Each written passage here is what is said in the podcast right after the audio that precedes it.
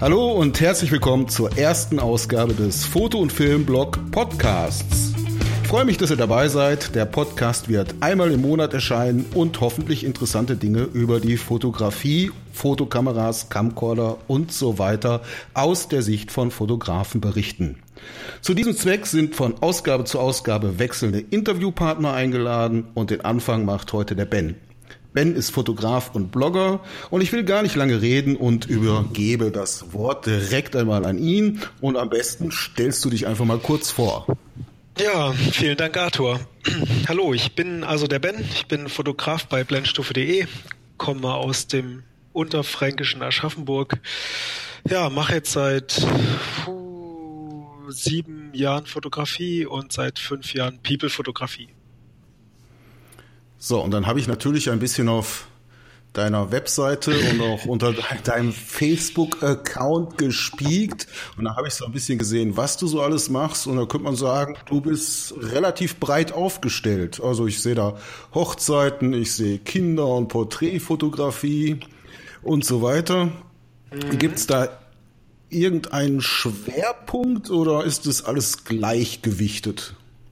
Also, deine Recherchen sind leider nicht ganz vollständig, mein Lieber. Denn Fotografie äh, bei mir heißt in der Tat äh, ohne Hochzeiten. Ich mache überhaupt keine Hochzeiten. Nichts. Echt? Nein, ich habe sogar einen Artikel drüber geschrieben, warum ich keine Hochzeiten mache.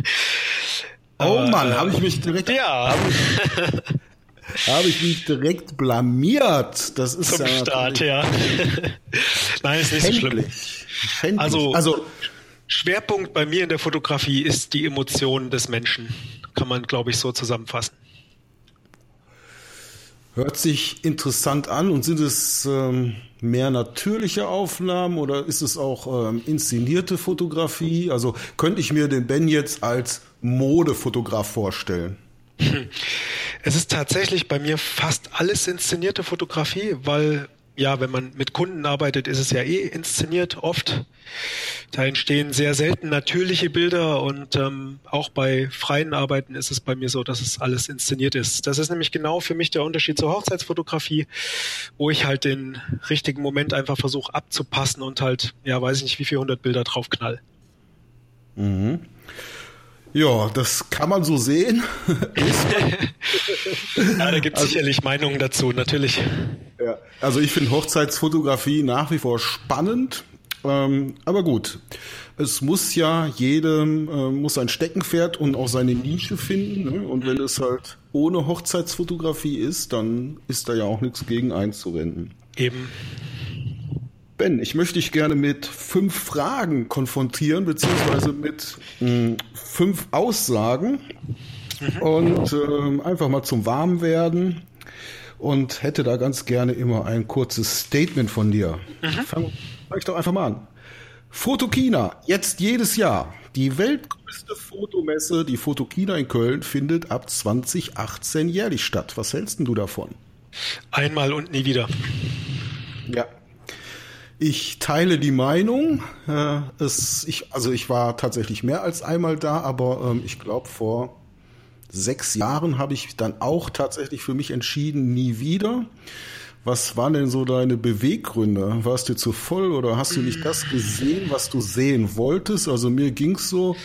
Ich habe einfach äh, vielleicht auch eine falsche Erwartungshaltung gehabt, keine Ahnung. Also mir hat's da überhaupt nicht gefallen und ich fand auch von Jahr zu Jahr, dass es schlechter wurde. Mhm. Also als ich das erste Mal dort war, war es, glaube ich, die Fotokina 2000 und jetzt müsste ich lügen. Ähm, ich glaube 15, 14 oder 15. Und ähm, ich hatte noch nie überhaupt keine Erwartungen dran. Also ich dachte mir, ich gehe einfach mal hin, guck mich mal um und das, was ich halt so gesehen habe, das habe ich so im Internet schon gelesen gehabt und das, was so an Live-Shootings und so gelaufen ist, ich bin absolut kein Fan von Rudelshoots, deswegen reizt mich sowas nicht. Ja, und damit ist die Fotokina mehr oder weniger für mich so durch gewesen. Ja, ich habe da, der, ich glaube, ich weiß nicht mehr genau, wer es war. Ich glaube, der Stilpirat war es, hat vor Jahren mal geschrieben, Ansammlung lauter dicker alter Männer mit Fotoapparaten. Und Teleobjektiven, jawohl. Und Teleobjektiven, genau. Ja, besser kann man sich zusammenfassen. Schön, ja. Ja, ja, war, nichts gegen alte Männer, ja? nee, da reiche ich mich ja dann auch langsam ein. ja, so langsam wird's was. Ja, nächster Punkt. Spiegelreflexkameras sind nicht mehr zeitgemäß. Ah, Geschmackssache. Okay. Du fotografierst nach wie vor mit einer Spiegelreflexkamera? Mm, ja, nee, eigentlich nicht. Ich habe eine Sony A7R. Mhm. Und die hat, glaube ich, noch so einen, so einen Fokussierspiegel, irgendwie so, ein, so, so einen kleinen Vorspiegel. Ich bin da mit der Technik nicht so bewandert, aber ansonsten ist das eine Systemkamera ohne, wenn ich richtig informiert bin. Also bei mir ist es ein bisschen komisch vielleicht. Aus irgendwelchen Gründen fotografiere ich Auftragsfotografien mit meiner schönen alten ähm, Canon. Ähm, was ist denn das jetzt? Weiß ich es gerade gar nicht. Ähm, 5, d Mark II. Ja, die ist toll. Die ja. hatte ich vorher. Und ähm, private Aufnahmen beziehungsweise freie Aufnahmen oder auch Videos drehe oder filme ich halt mit der Panasonic GH5. Mhm, die ist mir auch gut bekannt, ja. Zum Filmen auch keine schlechte Wahl. Aber ähm, wobei ich auch da auf Sony setzen würde und sagen würde, so eine A7S oder A7S2 vom Preis vielleicht ein bisschen intensiver, aber auf jeden Fall kein Fehlkauf. Denke ich mir. Aber also es ist halt Geschmackssache. Ich habe also auch schon viel Videoaufnahmen gesehen, die mit der Sony gemacht wurden. Mhm. Und ähm, ja, kann man nicht meckern. Ja? ja, also der High ISO, der spricht allein für sich. Also du kannst halt wirklich hoch rausreißen auf 12.000 ISO und das macht halt nichts. Mhm. Es rauscht halt ein wenig, aber da habe ich, hab ich schon ganz andere Bilder gesehen. Aber mir geht's auch so. Also ich habe die 5D Mark II geliebt und würde die auch noch fotografieren, wenn ich sie nicht verkauft hätte. Und ähm, ich hatte die Sony damals gewonnen und ja, seitdem fotografiere ich sie und habe sie gern. Du Glückspilz, du günstig. Ja, das war das war eine wilde Story, ja. Ja, nicht schlecht. Ja, aber wie gesagt, ich bin mit der Panasonic voll zufrieden. Ich kann auch solche Sachen, wie man sie manchmal hört, also das extremes Rauschen hätte oder sowas. Ja, mhm. ich, ich glaube, die Leute ähm, fotografieren einfach falsch. Ich das kann sein. Ich, ich habe es also so noch nicht bemerkt. Super Kamera, auch was 4K angeht, was ähm, solche Sachen wie Zeitlupen, Film angeht, mhm. äh, finde ich es einfach fantastisch. Ja, aber ich war noch nie ein Freund von irgendwelchen Markenkriegen. Ich denke ganz einfach jeder muss für sich selbst entscheiden, womit er glücklich wird. Genau. Und ähm, also lange Rede kurzer Sinn. Du würdest dich der Aussage neutral gegenüber verhalten. Ja, ich sag, dass jeder muss halt echt erstens wissen, was er für einen Geldbeutel hat und, und was er halt für Gier daheim hat. Und ich sag halt wirklich, auf die Technik kommt's echt sekundär an. Oder tertiär wahrscheinlich sogar. Hm, da habe ich nachher nochmal eine kleine Frage zum Nachhaken, was genau mhm. das angeht. Gerne. Nächster Punkt. Festbrennweiten sind überbewertet. Wer das sagt, gehört auf dem Scheiterhaufen verbrannt. Dann äh, muss, ich, muss ich da mal ein bisschen ausholen. Ähm, sind sie natürlich nicht, ja, sind wir uns einig, aber auf der anderen Seite sind ähm, moderne Kit-Objektive, die oft bei Kameras ähm, dabei sind, meiner äh, Ansicht nach unterbewertet. Denn man kann mit, meiner Ansicht nach, Kit-Objektiven auch sehr gute Fotos machen. Vielleicht kann ich da nicht in einer dunklen Tropfsteinhöhle äh, hundertprozentige super-duper äh, Abbildungsleistung finden. Aber ich denke, äh, die Kit-Objektive sind nicht so schlecht wie ihr Ruf. Da muss ich echt widersprechen.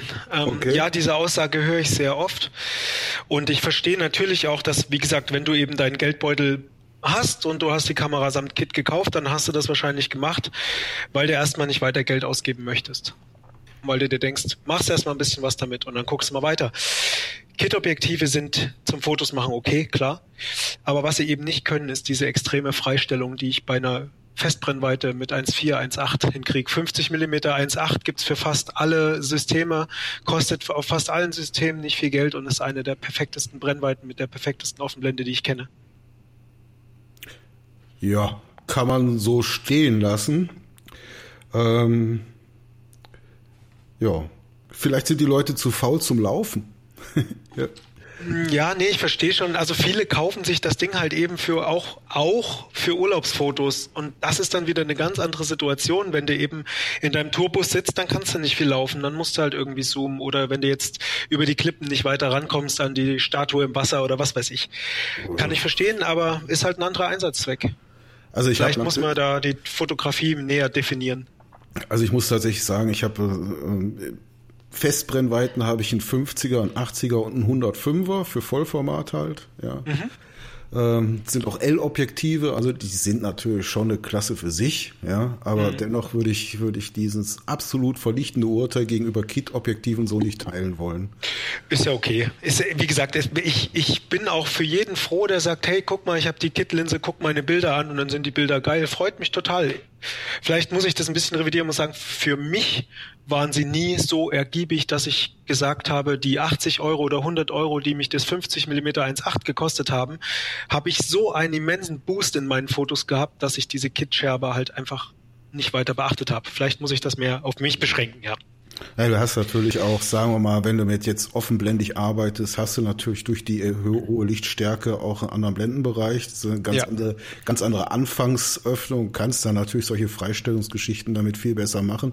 Ja. Dürfen wir nicht vergessen, kommt auch ein bisschen auf die Sensorgröße drauf an, aber ähm, absolut ist okay. So. Und ich sage auch mal für die, entschuldige, wenn ich noch einen Satz dazu sage, wenn Gerne. du, wenn du gerade sagst, du machst Hochzeitsfotografie, dann muss dir eigentlich auch klar sein, dass ich, wenn ich zum Beispiel da drinnen stehe mit einer Kitscherbe, die bei 3,5 anfängt und ich noch ein bisschen abblenden muss, um Schärfe zu kriegen, dass ich dann bei 5,6 bin, dass das eine ganz andere Sache ist, als wenn ich bei 1,8 anfange und auf 2,4 abblende, oder? Das ist richtig, wo war ich jetzt bei der Hochzeitsfotografie? Ähm, tatsächlich, weil ich sag, ich bin jetzt nur in der Kirche, ja. Also jetzt bei dem Beispiel bin ich nur in der Kirche. Also alles, was danach passiert, gilt jetzt nicht, ja. Aber mhm. in der Kirche brauche ich einen Zoom. Ja, das geht nicht anders, weil ich weil ich da nicht großartig rumrennen kann. Ja. Ich verstehe, ja. Da bin ich bei dir. Ganze Hochzeit äh, platzen lassen, ja. Und, ja, ja, äh, da bin ich bei dir. Ich habe ein Zoom-Objektiv, das geht bis 300 Millimeter mit einer Anfangsblende von 2,8 und das ist okay. Ja, ja das, aber das ist auch nochmal was anderes, als wenn du ein, ein 70-200 hast oder, oder irgendeine andere Zoom-Scherbe, Scherbe, die, weiß ich nicht, bei 3,5 erst anfängt oder gar bei 5,6. Mhm, das völlig klar. Ne? Völlig klar. Also ist natürlich immer so ein bisschen eine Frage, wofür man es nimmt. Gut, kommen wir zur nächsten Aussage. JPEG mhm. oder RAW? RAW, bitte. ich wusste nicht, dass es diese Frage echt noch gibt. Die gibt es noch und es sind tatsächlich wahre Glaubenskriege. Äh, Unfassbar. Äh, ja, es, es, kann man eigentlich auch sagen, kommt drauf an, was ich machen will. Ne? Ich, ich denke, Immer ja. Ich denke, wenn ich jetzt wirklich der derjenige bin, der ähm, auf der Familienfeier fotografiert, der die Kamera mit in Urlaub nimmt, der nicht großartig entwickelt, der vielleicht sogar im Modus P fotografiert, stellt sich die Frage gar nicht. Da würde ich JPEG sagen. Ja. Bin ich jemand, der das Letzte aus seinen Bildern rauskitzeln will oder auch mal abgesumpfte Aufnahmen retten will? Ganz klar RAW. Ja. Das ist, das nee, die Ansicht kann ich nicht teilen. Also ich okay. glaube, wenn ich, wenn ich der erste von dir beschriebene Typ bin, dann fotografiere ich in RAW und JPEG und wenn ich der zweite von dir beschriebene Typ bin, fotografiere ich nur in RAW. Die Existenzberechtigung von JPEG alleine erschließt sich mir nicht ganz. Also ich glaube, wenn ich der erste Typ bin, kann ich mit RAW gar nichts anfangen, weil ich nie in die, ja, weil ich nie in die Verlegenheit kommen werde, ähm, die Fotos zu entwickeln. Ich glaube, das kann sein, ja. ja. Ich glaube, ich schluck einfach das, was mir die Kamera gibt, ja, und kümmere mich nicht um Lightroom oder äh, Photoshop oder ähnliche Dinge, Kommen wir gleich nochmal drauf zu sprechen. Möglich, ja. Okay, stimme ich dir zu. Gehe ich mit. Ja, da gehst du dann mit, wenn überhaupt, ja. Also ich meine, unglaublich viele Fotos versauern auf Festplatten und werden nie wieder gesehen. Aber ich glaube, diese Klientel, von der wir gerade reden, die geht in Druckeriemarkt mit einem USB-Stick, ja. ja. lässt sich da die Fotos ausdrucken. Absolut, und wenn, ja. Wenn ich das mache, da kann ich auch, äh, habe ich auch schon erlebt, da kann ich noch so gute RAW-Entwicklung haben. Die Maschine macht's mir eh wieder kaputt, wenn ich nicht in ja, das stimmt ja, wenn ich das nicht in irgendein Fachlabor äh, gebe ähm, oder in irgendeinen Online-Dienstleister, der sich mit solchen Geschichten gut auskennt. Mhm. Ähm, ich glaube auch, ähm, ich glaube auch viele Leute sehen den Unterschied so nicht oder ne, ist falsch ausgedrückt, wissen nicht, wo der Unterschied liegt. Sie haben das Potenzial noch nicht gesehen, was schlummert. Das ist es. Genau. Also wenn ich dem ersten Klientel einfach mal für eine Stunde zeigen könnte, was es bringt, sich für 10 Euro dieses Fotografen-Abo zu holen, oder ich glaube, ich weiß gar nicht, wie viel Euro das sind, und dann mit Lightroom und Photoshop einfach mal die RAWs vom Geburtstag zu nehmen und eben die viel zu dunklen Gesichter mal aufzuhellen. Ich glaube, dann hast, hat man die auch. Meinst du, es wird honoriert? Meinst du, wenn der Opa, glaube, ja. wenn der Opa Erich die Fotos macht und zeigt den Familien? Äh, äh also Opa Erich vielleicht nicht, aber Onkel Erich auf jeden Fall. Gut, der Onkel Erich. also wenn ich Onkel Erich sage, hier Onkel Erich, guck mal, ich habe gestern ein bisschen mitfotografiert beim Geburtstag. Ich habe es in RAW gemacht und guck mal, Tante Erna, da lächelt sie so schön, bei dir ist es komplett schwarz. Und dann fragte er mich natürlich, wie hast du das gemacht? Und dann sage ich, ja, guck mal, wenn du in RAW fotografierst. Und dann sagt er, ja, aber jedes Mal entwickeln, sage ich, na guck, dann machst du RAW und JPEG. Also ich bin mir sicher, die Onkel Erichs, die ich kenne, die, die, die, äh, die würden sich das vielleicht sogar mit Interesse äh, erklären lassen, ja, aber würden, ja. Würden, würden das nicht annehmen. Mir geht sowieso immer so, ja, ich bin immer der, ich muss es jetzt echt sagen, ich bin immer der Depp, ja, der für Familienfotografien herangezogen wird. Das heißt also, und die Leute können einfach nicht verstehen, dass ich da gar keinen Bock drauf habe. ja, sagen, das kenne ich. Weil die sagen, ja, das machst du doch gerne. Du bist doch Fotograf und fotografierst doch gerne. Ja. Und dann möchte ich den, mache ich natürlich, möchte ich den am liebsten ins Gesicht pfeffern, aber nicht so ein Scheiß. Ja? ja. Hier kann jeder mit einer Früher hießen die Dinger Ritschratsch Klick, ja, ich weiß nicht, ob die noch kennst, ja. ja. Hier kann jeder mit einer Ritschratsch Klick äh, rumlaufen und Fotos machen, die werden auch nicht besser, als wenn ich so mache. Ja, eben. Und vor allen Dingen, du kriegst dann auch noch jedes Handy in der Hand gedrückt, weil du bist ja der Fotograf. Genau. Und dann genau, sag ich, genau. hallo, das ist doch dein Handy, du machst doch gerade selbst. Also ich, ja, das kenne ich. Es scheint ein breit gefächertes Leiden zu sein. Na, das gibt's aber auch aus anderen Berufsständen. Ich glaube, ich, ich glaub, ähm, Arzt ist noch schlimmer. Ja, oder Schreiner. ja, ich glaube, das gibt's in jedem Beruf. Ja, ja. Aber ich glaube, die Fotografen und die Informatiker, die sind tatsächlich nochmal die am härtesten Betroffenen, weil ich sag mal, so ein Maler, den bittest jetzt beim Geburtstag nicht mal eben dein, deine Wohnung zu malern. Also ich muss so ganz ehrlich, da, da fällt mir jetzt was ein, ist jetzt, um mit deinen Worten zu sprechen, abseits geblockt, ja. Aber, Oha, oh, da hat einer recherchiert. Ja, ja, ich, man muss ja den Fapo, äh, den, den Fehler gerade wieder gut machen mit der Hochzeitswohnung. Ja. ja. Ähm, meine Schwiegermutter, ne, ruft mich an, hat irgendein IT-Problem, habe ich vergessen, ja. Und ich sag, dann drück doch mal die Escape-Taste. Und dann schnauzt sie mich an, ich habe keine Escape-Taste. Also mit so Lern Lernresistenten musst du dann auch noch umgehen, ja. Ja, das ist wahr, aber auch in der Fotografie leider. Ja, ja, genau. Aber gut, zurück zum Thema. Umstieg von Lightroom auf Capture One Pro. Warum? Machen. Ja, machen, machen, machen. Okay, ähm, fangen wir dabei an, dass ich ein fauler Mensch bin. Und als fauler Mensch habe ich es in meinem Haushalt gerne, zumindest IT-seitig, wenn irgendwie alles zentral auf einem NAS rumdümpelt oder auf irgendeinem Medium und ich quasi von allen Geräten im Haus drauf zugreifen kann. Das war für mich ebenso Bedingung für meinen Entwicklerkatalog also was heißt Bedingung? Ich hätte es gern gehabt. Ja, dass ich meine Lightroom-Bibliothek aufs NAS lege und dann, egal wo ich bin, ich mache es auf dem einen Rechner zu, mache es auf dem anderen aus, die Einstellungen, die ich mhm. vorgenommen habe, sind da und so weiter. Das hätte ich gern gehabt. Das bietet mir Lightroom so nicht an. Weil du deinen Katalog lokal haben musst. Ich glaube ja. Also es, ich hatte, ich hatte zu der Zeit nach Netzwerkmöglichkeiten gesucht. Es gab auch so ein paar Workarounds mit so Hotfoldern, was man so machen konnte und so. Aber das war alles nichts, nichts Handfestes. Und bei mir ist tatsächlich so, ich sitze mit un, unter an drei verschiedenen Geräten und retuschiere. Mhm. So, Capture One hat mir das angeboten und da war ich interessiert. Und dann kam ähm, die Erkenntnis, dass das Ding ebenenfähig ist dass ich also quasi im Prinzip mir Photoshop, wenn ich das Capture One komplett beherrsche, sparen könnte, weil ich kann eine komplette Beauty-Retusche ebenenfähig in Capture One abfackeln. Eine Beauty-Retusche geht auch in Lightroom komplett, aber eben nicht Ebene für Ebene. Mhm. Mhm. Also ich kann ein komplettes Dodge and Burn kann ich in Capture One abfackeln. Der Tommaso Baldessarini hat das äh, eindrucksvoll gezeigt bei seinem Talk mit Paddy Ludolf auf YouTube. Das ist fantastisch. Also ich habe gar keine Erfahrung mit dem Programm. Ich komme mit Lightroom äh, um die Ecke, ja. Mhm. Oh Mann, Entschuldigung. Und äh, ja, tut, was es soll, aber wenn ich jetzt natürlich Ebenen höre, dann gehen bei mir schon so, mhm. so Lichter an. Ja.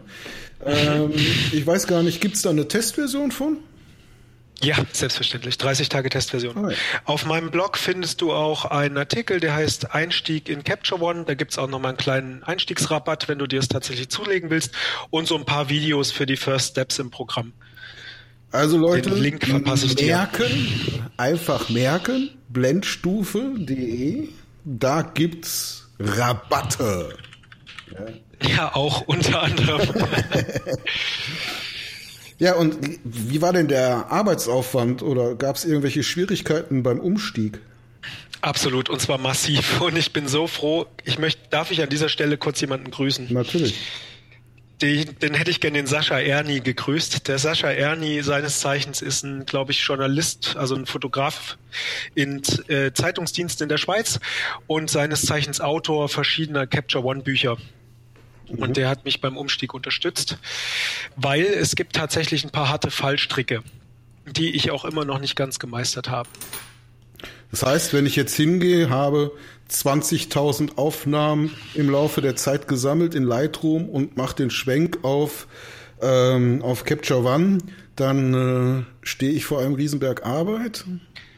Ähm, per se erstmal nicht. Ich würde das, was du beschrieben hast, gar nicht tun an mein, an, also wenn ich ich bin, habe ich auch nicht. Ich habe mhm. nie meine ganzen Kataloge nachimportiert, sondern ich habe einen Cut gemacht und habe gesagt, okay, ab jetzt fahre ich Capture One und habe mich dann hart dazu gezwungen, irgendwie ähm, damit zu arbeiten. Und wenn ich noch ein Bild aus einer alten Serie halt bearbeiten mussten, äh, dann hätte ich Lightroom wieder genommen dafür. Mhm. Der einzig harte Fallstrick, auf den man am Anfang erstmal stößt, ist, dass es anders aussieht. Dafür gibt es Badges, damit es aussieht wie Lightroom. Das geht. Und der zweite harte Fallstrick ist, das HSL-Modul ist weg. Das gibt's nicht. Ui. Also jetzt mal rein, rein von der Bearbeitung her. Es gibt natürlich noch, noch ganz andere Fallstricke. Capture One denkt anders als Lightroom, ähm, aber da musst du dich mit dem Sascha unterhalten. aber ja, der HSL, der weggefall, äh, weg ist, der ist mir so als erstes über die Füße gefallen. Aber ich, ich sehe schon, wenn du jetzt eine Empfehlung abgeben würdest, dann würdest du sagen, steigt um, Leute. Absolut. Also schon allein der Speed, den mir Capture One bietet, den habe ich bei Lightroom immer vermisst. Lightroom ist ein quälend langsames Ding. Klar, es gibt Tricks, das schneller zu machen und Einzelkataloge und blibla blub.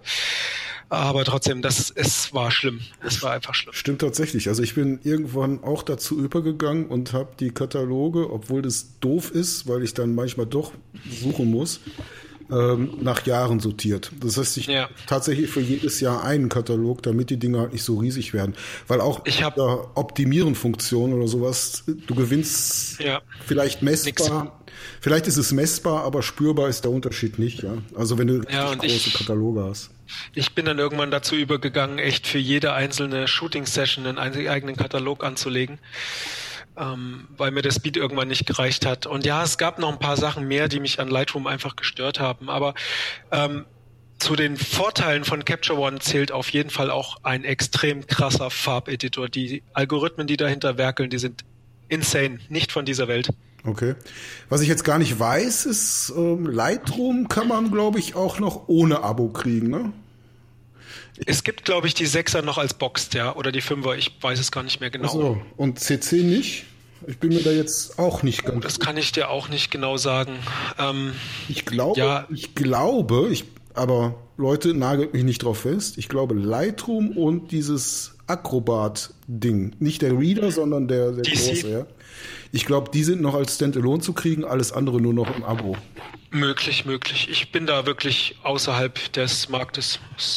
Ja, gut, beschäftige aber, aber ich mich sehr selten mit. Capture One ist dann auch eine Software, die kaufst du einmal und dann hast du das Ding, ja? Also nix Abo.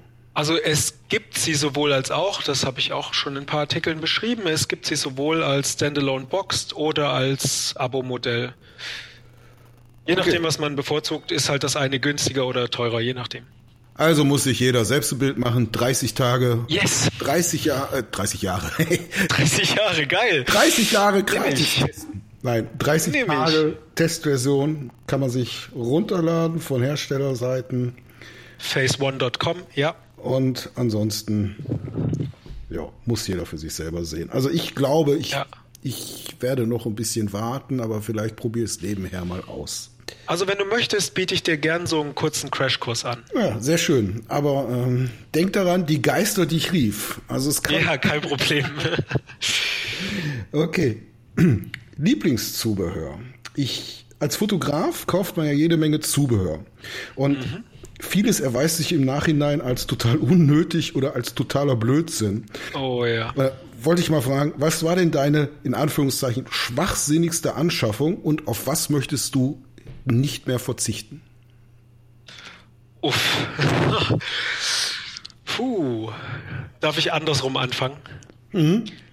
Also auf was ich nie wieder verzichten möchte, ist mein California Sunbounce Reflektor. Darf man das überhaupt sagen und das ist Schleichwerbung? Keine Ahnung, da ich die, da wir ja kein, kein Verkaufslink hier, ich glaube, ich glaub, das darf man sagen, es fällt unter ja. Zitatrecht. Ja, also mein, mein California Sunbounce Reflektor, das ist tatsächlich ein unfassbar grandioses Ding. Wie hast du, ist das äh, Zebra oder Silber oder Gold oder was ist das? Zebra, genau, Zebra Weiß, glaube ich mhm. sogar. Also die eine Seite nutze ich ganz gern mal, um auch so ein bisschen ähm, Sonne zu diffusen oder mal abzuschatten. Und ähm, ansonsten halt Zebra, ja. Also diese ja. Bespannung, die die entwickelt haben. Ja. Und ist es äh, dieser Manns große oder? Genau, der Mann. Also ich hatte bis vor kurzem noch diesen äh, Schildgroßen, ja, diesen ja. Ich bin Sparta, weißt ja, du genau, so. Ja. ja, und bin auf den Mannshohn umgestiegen. Keine Probleme mit Wind oder so? Nee, absolut nicht. Man kann sich da richtig, also es hat mir der Alexander Steger gezeigt, man kann sich da richtig reinknien in das Ding. Da fliegt nichts. Also ich habe ähm, einen ähnlich, ich habe den, na, wer hast du gesagt, den Sparta, also dieses Schild, den habe ich äh, als Original. Mhm. Und dann habe ich äh, auch außer Mannshohn auch mit einer Zebra-Bespannung. Das ist aber ähm, eine Kopie, aber ist auch völlig in Ordnung. Hat allerdings nicht diese schönen Griffe, ne? Mhm, die waren mir wichtig, ja. ja. Da kannst du dich nämlich reinstemmen. Ja, genau. Das hat meiner nicht, von daher. Und für die Griffe gibt's dann auch noch eine Blitzklemme für die, die draußen noch ein bisschen stroben wollen oder so. Mhm. Ist, also das Ding ist echt genial. Auch vom, von der Platzersparnis, das Ding ist ja komplett zusammenfaltbar. Das nimmt überhaupt nichts weg, das ist echt geil. Und was war, Tja. was war der größte Blödsinn, den du dir mal gekauft hast? Also wenn wir unter Gadgets oder Zubehör jetzt nicht die Objektive zählen, dann war das tatsächlich ein Portable Blitz mit Portable Akku und Stativ. Okay. Das war, glaube ich, der größte Schwachsinn für knapp 600 Piepen, den ich jemals gekauft habe. Weil du das nicht einsetzt oder weil es nicht Licht Genau, weil ich nö, ich habe es einfach nie genutzt. Ich bin in die Pampa gefahren und habe mir gedacht, oh nö, die Scheiße schleppe ich jetzt nicht mit. Oh, ich habe Scheiße gesagt, Entschuldigung. Ähm, diesen Blödsinn schleppe ich jetzt nicht mit und ähm, nehme halt nur den Reflektor mit und ja, das hat sich sehr bewährt. Also ich verstehe die Leute, die draußen blitzen wollen. Ich kann es gut nachvollziehen. Der Bildlook, wenn man es kann, ich sag nur Richtung Alexander Heinrichs oder so, das sieht gut aus. Aber für mich ist es halt nichts. Also ich denke auch, also ich, wenn ich draußen blitz, äh, also ich habe keinen akkubetriebenen Studioblitz, den ich da mitschleppen will. Ich habe zwei Systemblitze, die kann ich entfesselt benutzen und komme damit auch klar. Und ansonsten mache ich es auch mit dem Reflektor. Also wund ja. wunderbar. Ich glaube, meine blödste Anschaffung war ein billiges Stativ. Ja, oh ja, Amen. Okay, ja, vielleicht revidiere ich meine Entscheidung auch nochmal, ja. Billige Stative, ein Kraus. Ja, das äh, kann ich also jetzt. Lichtstative vor allen Dingen. Das kann ich jetzt nur unterschreiben. Also wer sich in irgendwelchen Elektronik-Großmärkten ich will jetzt äh, äh auch keine Stativfirma nennen, aber es, es gibt ja so ein paar Kandidaten, wo du Stative kriegst für 30 Euro. Es taugt einfach nichts. Leute, mhm. lasst es bleiben. Ihr kauft sowieso zweimal. Ja. Ja, also ich hatte, ich hatte, ich muss dazu sagen, ich habe lange Zeit auch Billigstative gekauft von dieser Firma, Lichtstative. Und dann habe ich bei einem Kollegen aber einmal diese Manfrotto 804, die man so aufeinander stacken kann, ne, die so ineinander verriegelbar sind, habe ich mal gesehen. Da kannst du bis, ich glaube sogar beim Alexander Heinrichs im Studio, da kannst du irgendwie bis zu, keine Ahnung, je nachdem wie viel du tragen kannst, zehn Stative hintereinander klemmen. Die sind einzeln verriegelbar und abnehmbar und die halten echt was aus, sind luftgefedert und richtig cooles Zeug. Das hört sich ganz ja. gut an. Wie heißen die? Ja, diese Klasse. Manfrotto 804C, glaube ich, heißen die. Okay. Ich guck noch mal nach, wie die genau heißen. Also- Oder 8004. Manfrotto ist ja nicht, nicht unbekannt und äh, die Typenbezeichnung, die kenne ich jetzt nicht. Ich, ich guck die gerade nach. also das haben wir gleich. das Klappern im Hintergrund sind Recherchearbeiten, liebe Zuhörer. Meine mechanische Tastatur, ja. Genau. Da haben wir es, genau. Das AC, Master AC heißt das Ding. Manfrotto Master AC. Kostet? Kostet knapp 100 Euro, je nachdem, wo man es kauft. Das ist ein fairer Preis. Ich habe meine sogar gebraucht gekauft im DSLR-Forum für 75 Euro das Stück. Und taugen. Absolut. Werde ich mir im Anschluss direkt mal angucken. Aber wenn du Ja. jetzt mein Haben will Gen angesprochen hast, das muss ich erst wieder mit der Regierung abstimmen. Wer kennt das Wer nicht? kennt das nicht? Okay. Ich möchte auf ein, wie ich finde, etwas ernsteres Thema kommen. Und zwar bist du aktiv auf deinsternenkind.de beziehungsweise für EU. deinsternenkind.de. Vielleicht EU, deinsternenkind.eu, EU, bitte. EU. Jawohl. Also Leute, Sternenkind EU. Ja. Ähm, erzähl mal, was ist das? Ja, also dein-sternenkind.eu, das ist ein eingetragener Verein, der sich mit der Fotografie von Sternenkindern beschäftigt. Sternenkinder, das sind ja totgeborene Kinder oder Kinder, die halt eben kurz nach der Geburt verstorben sind. Da bist du aktiv. Ähm, da kannst du gleich auch mal erzählen, wie das Ganze so funktioniert. Also ich habe mich da jetzt im Vorfeld, ich, ich habe schon lange gewusst, dass es das gibt, habe mich jetzt aber im Vorfeld für dieses Interview noch mal so ein bisschen eingelesen. Ähm, man kann sich als, korrigier mich, wenn ich falsch bin, ich habe da nur ein gefährliches Halbwissen. Man kann sich dort als Fotograf registrieren Bewerben. oder bewerben, ja. Und ähm, wenn und man hat dann einen Zuständigkeitsbereich, ja, ähm, einen bestimmten Radius, in dem man aktiv sein will. Und wenn dann eine Familie oder werdende Eltern ähm, mit genau so einem Fall, also Babys, die vor oder kurz nach der Geburt sterben, sich melden, wird man benachrichtigt, ja, und ähm, kann den Auftrag auch ablehnen, ja, aber das sollte ja nicht die Regel sein, ja. Also man wird benachrichtigt, fährt dann zu den Leuten, üblicherweise wahrscheinlich ins Krankenhaus, ja, und ähm, ja, macht dann dort Fotos von dem Kind, von den Eltern, ja, und äh, schafft somit eine bleibende Erinnerung an dieses kurze Leben, wenn ich das so mal richtig zusammen. Ja, das hast du, hast du schön zusammengefasst. Ähm, ganz wichtig, ich würde es gerne einfach nochmal sagen, also Anforderungen für uns als Fotografen, für den Sternenkindern müssen immer über www.dein-sternenkind.eu erfolgen. Und wenn so eine Anforderung quasi dort gestellt wird, dann gibt es dort halt auch ein Feld, das heißt Postleitzahl und Stadt und dann muss man eben das eintragen, wo das passiert ist. Und die Fotografen, die sich beworben haben und die angenommen sind und aktiv sind, die haben sich in sogenannte Alarmkreise unterteilt. Die wurden von den Gründern, glaube ich, festgelegt, wenn ich mich nicht irre. Und da ist ganz Deutschland quasi drin abgebildet. Und ja, wer je nachdem, wo du wohnst oder wo du unterwegs bist, kannst du dich quasi als Fotograf für Alarmkreise registrieren. Ich zum Beispiel ähm, arbeite in, in Darmstadt, lebe in Aschaffenburg. Das ist so, sind so ja 75 Kilometer äh, oder 60 eher. Und dann habe ich halt mein Einzugsgebiet quasi von Frankfurt bis Würzburg angegeben und von Gießen bis Schweinfurt. Ja, und habe da einen relativ großen Einzugsradius deswegen. Und dann gibt es eben Fotografen, die sind nur in einem Alarmkreis, zum Beispiel nur Frankfurt oder so. Mhm. Ja, und dann kommt eben so eine Anforderung in unser System rein durch die Seite, wird von den Administratoren entsprechend aufgenommen und verarztet intern und dann gibt es eine sogenannte Alarm-App, die haben wir alle auf dem Handy. Da bekommt man so eine Art Notruf, da stehen schon erste Details drin und da kann man sich schon entscheiden, ob man eben mit diesem Fall etwas zu tun haben möchte oder nicht. Und es ist auch ganz wichtig, dass man es darf, also dass man Nein sagen darf. Finde Ja, ich. das äh, finde ich auch. Du hast da irgendwann mal erfahren, dass es das gibt und dann hast du dich irgendwann entschieden, das zu tun. Wie, mhm. wie lange hast du dafür gebraucht von dieser, da gibt es was, bis ich mache da jetzt mit? War das ein ganz langer emotionaler Prozess oder hast, war das, war das sofort klar, dass du das machen willst oder wie ist es dir dabei gegangen?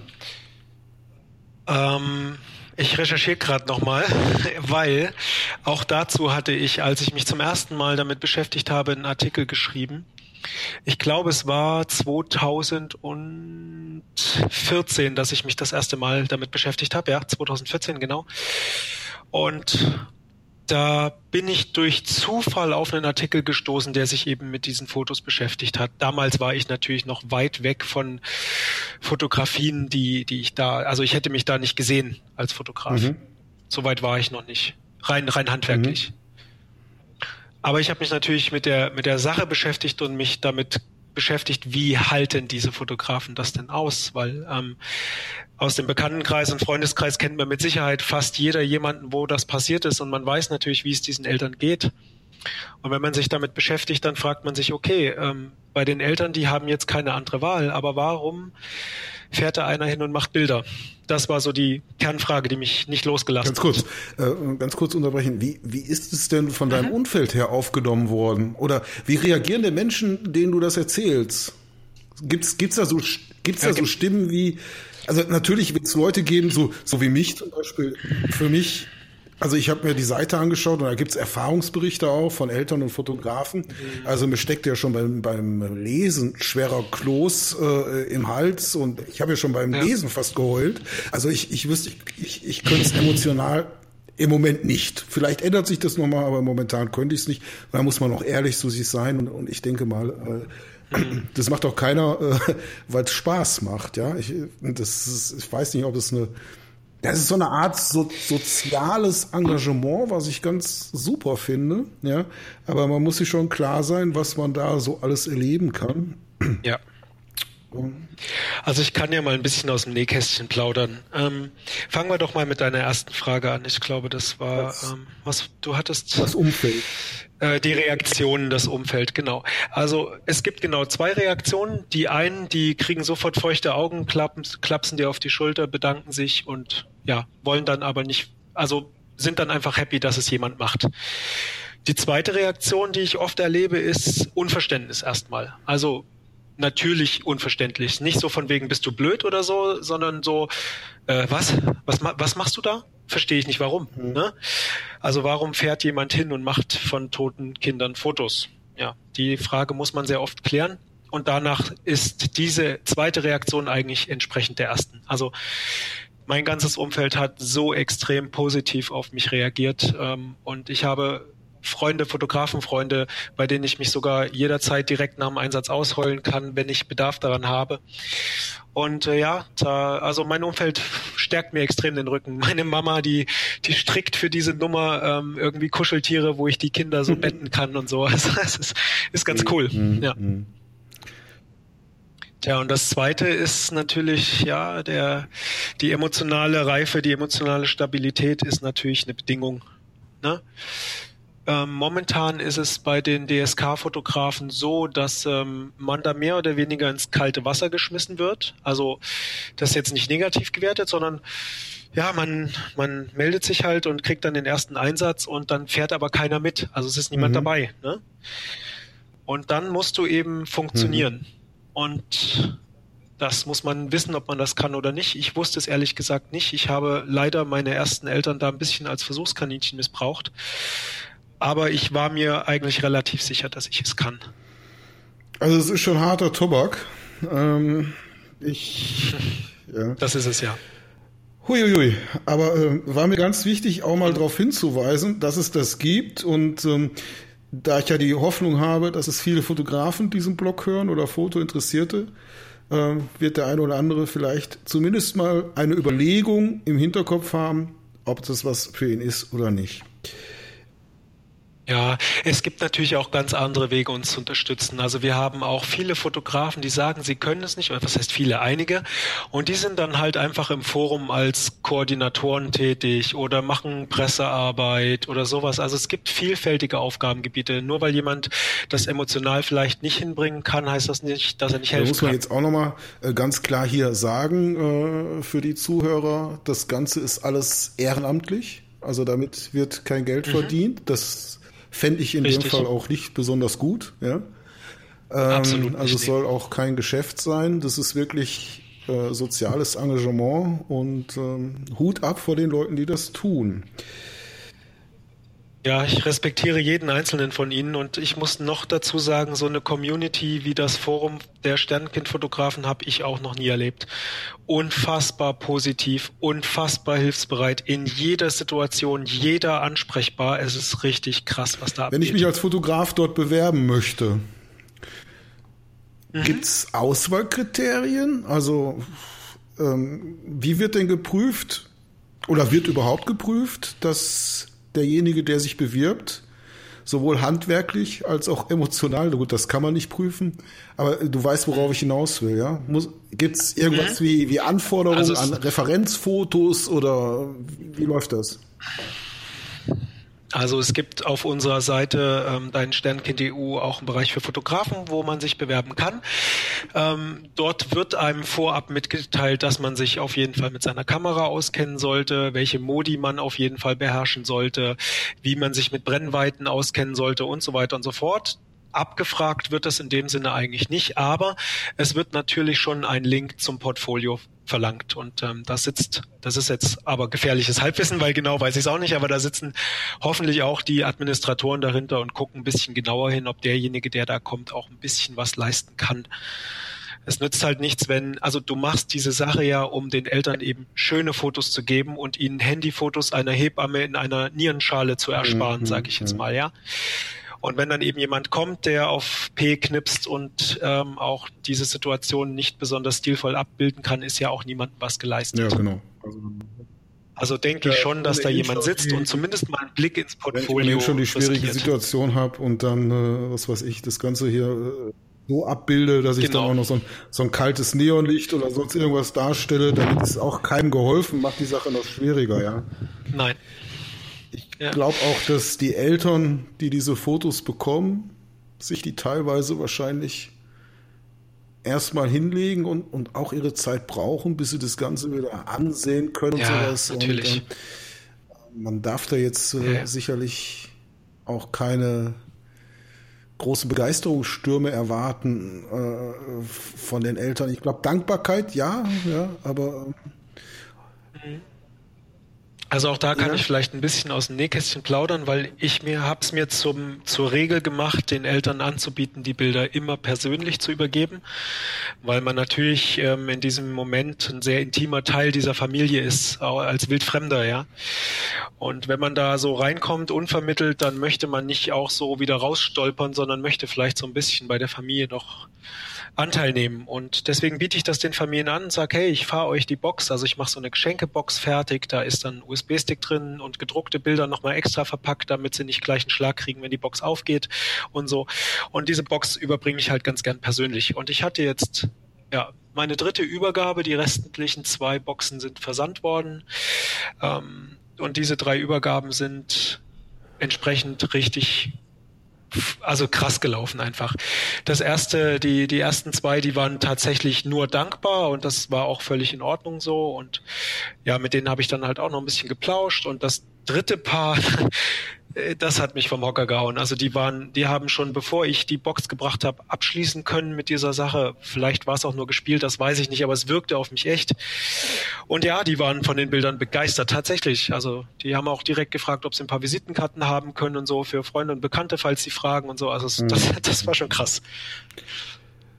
Macht es einen Unterschied, ob ein Kind tot geboren wird oder lebend und dann kurz? Oh ja. Oh ja. Also ich, für dich? Für mich als Fotograf macht das einen sehr großer Unterschied. Ähm, und zwar in der Ansprüchlichkeit an deine emotionale Stabilität. ich hatte jetzt fünf Einsätze bisher und bisher waren alle meine Sternkinder vorzeitig verstorben, meistens um die 20. bis 30. Schwangerschaftswoche. Ähm, da ist es eben so, dass das Kind noch nicht voll ausgebildet, also optisch, man sieht natürlich schon, dass das ein Kind ist und so, aber ich sag mal, es ist schon ein Unterschied zu einem Neugeborenen, ja. Und ähm, das macht es für mich als Fotograf ein bisschen einfacher, die ganze Sache mit ein bisschen Distanz zu sehen und mich eben in dem Moment, wo ich arbeite, nicht emotional darauf einzulassen. Das ist ja die Kunst an der Sache. In dem Moment, wo du dort arbeitest, musst du arbeiten und nicht emotional dabei sein. Emotional in deinen Bildern gerne, emotional in der Szenerie, die du, vielleicht da erschaffst, gerne, aber eben nicht mit deinem Herzen beim Fall, weil sonst verlierst du da drin, mhm. in diesem Raum. Und ähm, wenn das Kind geboren ist und ähm, insbesondere dann, wenn du selber Kinder hast, ähm, dann ist es natürlich nochmal eine andere Hausnummer, wenn das Kind äh, lebt und die Eltern quasi sich nur sehr kurz am Leben erfreuen können. Und auch für dich als Fotograf äh, nimmt, nimmt dich das dann nochmal eine Nummer härter mit, wenn du da wieder rausgehst, weil du eben äh, ja, du, die Eltern sehen dem Kind beim Sterben mhm. zu. Das ist mhm. letztendlich der ja, Fakt, um den es ne? geht. Du bleibst dann, ja, genau. Ja, eben. Ja, und ich ja, dokumentiere das noch, genau, ja. Also sag mal, für mich per se wahrscheinlich wieder nicht ganz so das Problem, wenn ich es schaffe, mich eben emotional nicht drauf einzulassen. Da gibt's Mittel und Wege. Aber wenn du dann siehst, wie die Eltern zusammenbrechen vor deinen Augen, weil das Kind eben in dieser Sekunde verstorben ist und du musst dann den Auslöser drücken können. Das musst du leisten können.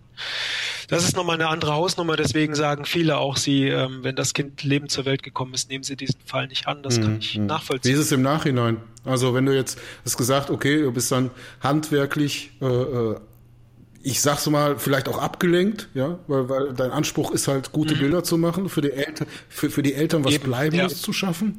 Wie ist es danach? Wie ist es danach? Also, genau. Also du verlässt das Krankenhaus, fährst nach Hause, was passiert dann mit dir?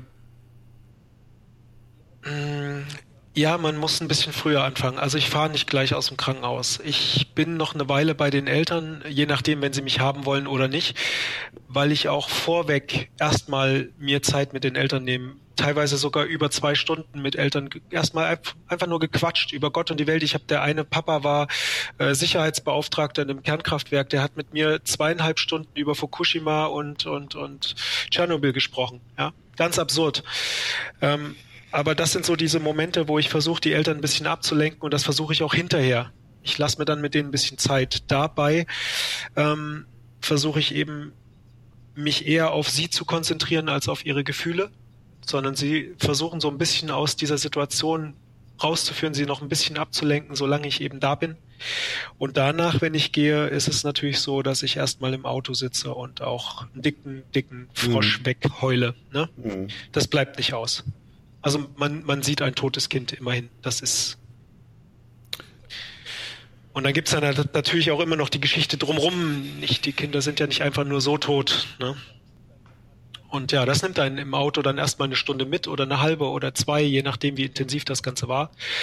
Und dann fahre ich eigentlich sehr befreit nach Hause. Ich weine mich dann aus und dann fahre ich wirklich sehr befreit nach Hause und ich möchte sogar sagen, ich freue mich dann auf die Retusche, weil ich, weil ich weiß, ich bin damit durch und kann den Eltern einfach nur Linderung verschaffen oder, oder eben auch nicht oder einfach nur was geben, was sie ins Feuer schmeißen, ist auch okay für mich. Und ne? es schwingt es nicht noch Wochen nach? Immer mal wieder. Das kommt so ein bisschen in Wellen. Das bleibt nicht aus. Also ich sag mal, das kann wohl jeder so für sich sagen, der irgendwie mit dem Tod mehrfach zu tun hat. Das kommt immer mal wieder. Ähm, bei der Retusche natürlich zum Beispiel. Da sitzt du dann schon noch da und, und dann rollt natürlich auch noch mal ein Tränchen. Ja, das bleibt auch nicht aus. Aber also mir geht's gut mir geht's auch nach diesen Jobs meistens gut. Wie gesagt, ich habe eine großartige Umgebung, die mich da auffängt. Meine Frau und meine Kinder, die machen mich da sowas von gesund, wenn es mir schlecht geht, ähm, dass ich da einfach keine Probleme habe. Ja, also wie gesagt, das ist äh, harter Tobak und das äh, muss man, glaube ich, lange, lange überdenken. Das ist keine Entscheidung, dort mitzumachen, die einfach übers Knie gebrochen werden ja. kann. Ja, ja drei also Jahre wenn man, bei mir den Fallschirm hat, Aufträge ablehnen zu können, aber das soll ja auch nicht Ziel der Sache sein. Glaub, wer, wer, sich dort nee. registriert oder bewirbt, der sollte im Vorfeld äh, schon für sich ganz klar abchecken, kann ich das leisten, kann ich das auf Dauer leisten oder werde ich daran zerbrechen? Denn das ist ja auch eine Geschichte, die ist nicht abzustreiten. Also ich denke, ja. Ja, natürlich. Ähm, aber ich, ich sag mal so, also es ist schon gut, dass die Fotografen, die sich bewerben, ähm, die haben halt für sich das macht, glaube ich, fast, fast jeder von uns so. Wir stecken so einen Rahmen ab. Ich zum Beispiel habe für mich festgestellt, dass ich unter der 17. Schwangerschaftswoche nur sehr schwer fotografieren kann. Nicht, weil es mich emotional mitnimmt, sondern weil eben das kleine Menschlein noch nicht so ausgeformt ist, dass es für meinen Anspruch ein ästhetisches Bild mhm. am Ende mhm. wird. Also es ist sehr schwer, das, das kleine Wesen da ja. ästhetisch abzubilden.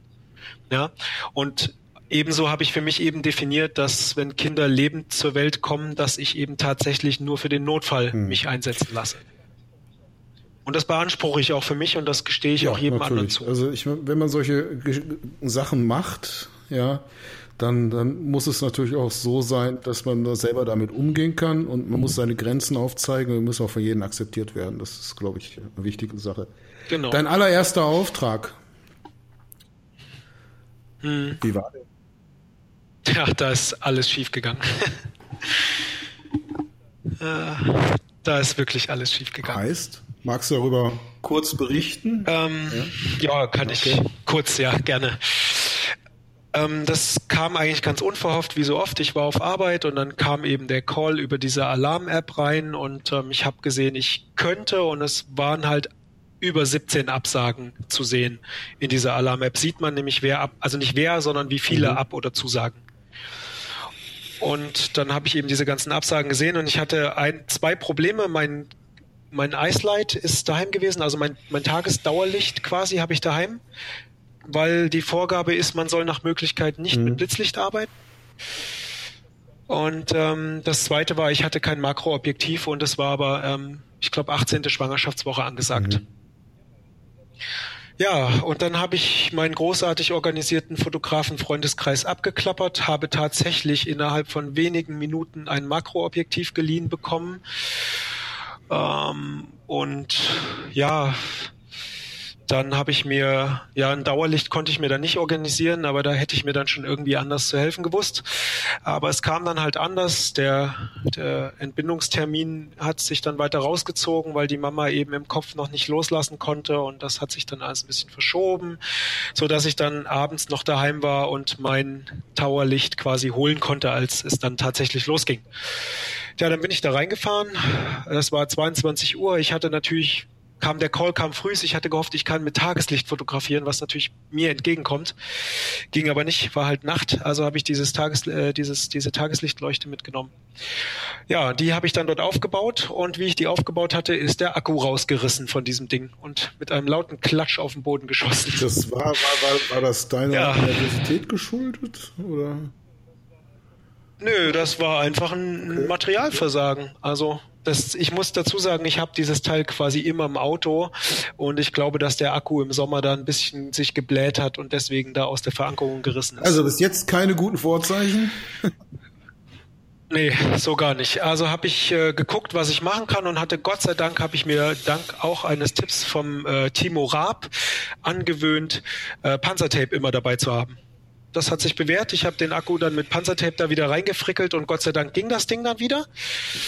Ja, und dann hatte ich aber immer noch das Problem, dass ich halt richtig kaltes, ekliges Licht gehabt habe, trotz dieses Stabes. Und dann habe ich mir auch wieder kurz einen Kopf drum gemacht, was ich machen kann. Und dann habe ich ein Blatt mit Druckerpapier genommen und habe das als Diffusor quasi davor gewölbt und dann hat's gepasst. Und dann konnte ich loslegen.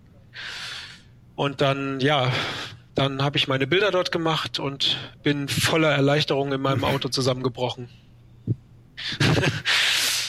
ja. Ja.